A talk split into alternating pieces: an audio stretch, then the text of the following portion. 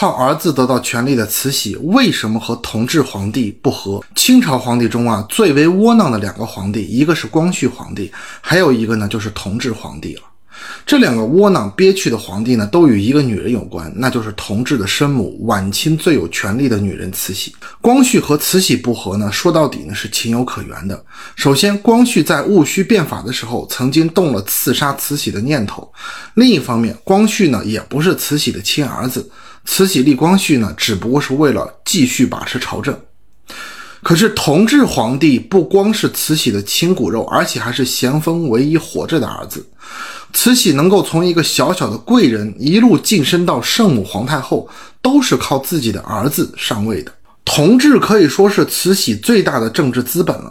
无论是从人之常情考虑，还是站在慈禧为了掌握权力的角度考虑，慈禧应该对同治皇帝好才对呀。但是慈禧对自己的这个亲儿子可以说恨之入骨。同治驾崩后呢，慈禧不但把同治的惠灵神道呢修成了断头路，还不把同治的个人意志当回事，对同治临死前立的遗嘱呢是视而不见。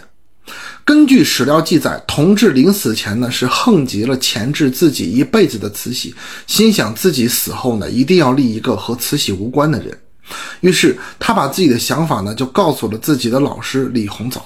至于同治当时想立谁为皇帝，现在无从考证了。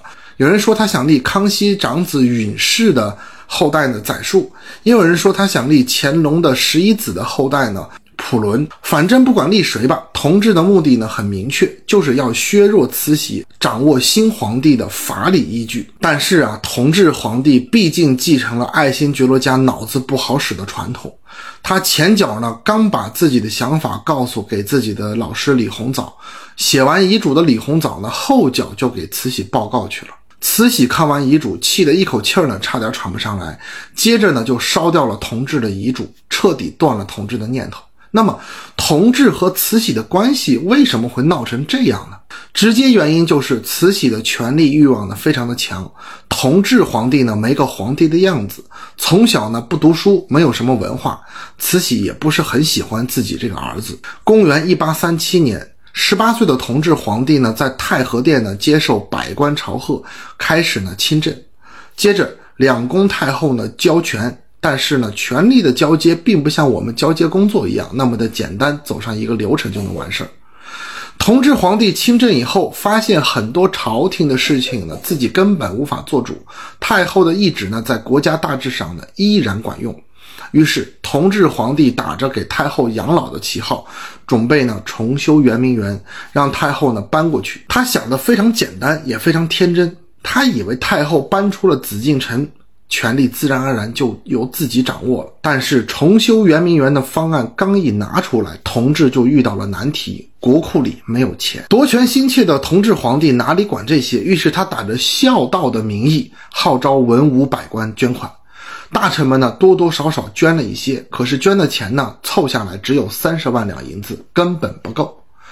正在同治呢愁着钱从哪来的时候，一个叫做李光昭的商人不知道从哪里听到同治皇帝呢要修圆明园的消息，他觉得自己发财的机会来了，于是跟朝廷说呢自己愿意掏腰包买价值三十万两的木料呢给皇上修园子。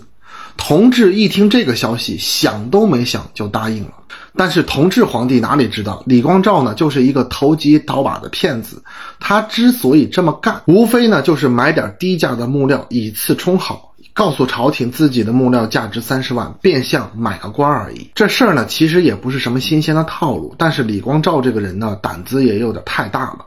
他在香港呢从一个法国商人那儿呢买了五万两的木材，人家法国商人呢发货运到了天津港口，但是李光照呢却拿不出钱来。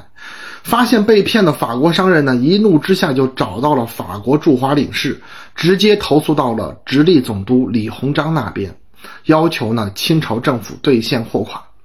李鸿章一看这事儿呢，就上报朝廷，并告诉同治皇帝：“你被人骗了，咱这个园子呢还是不要修了。”其他大臣呢也纷纷上书劝谏同治皇帝：“现在朝廷向上下呢穷的是底调，咱还是不要再折腾了。”除了大臣劝谏以外，当时的恭亲王、醇亲王等人也一同呢去劝同治皇帝。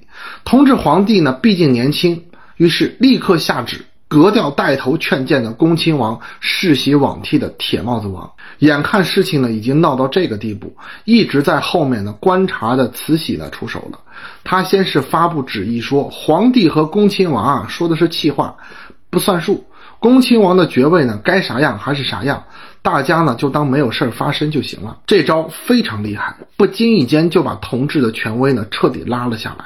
大臣们依然知道，甭管皇帝怎么折腾，大清朝说话算数的还是慈禧。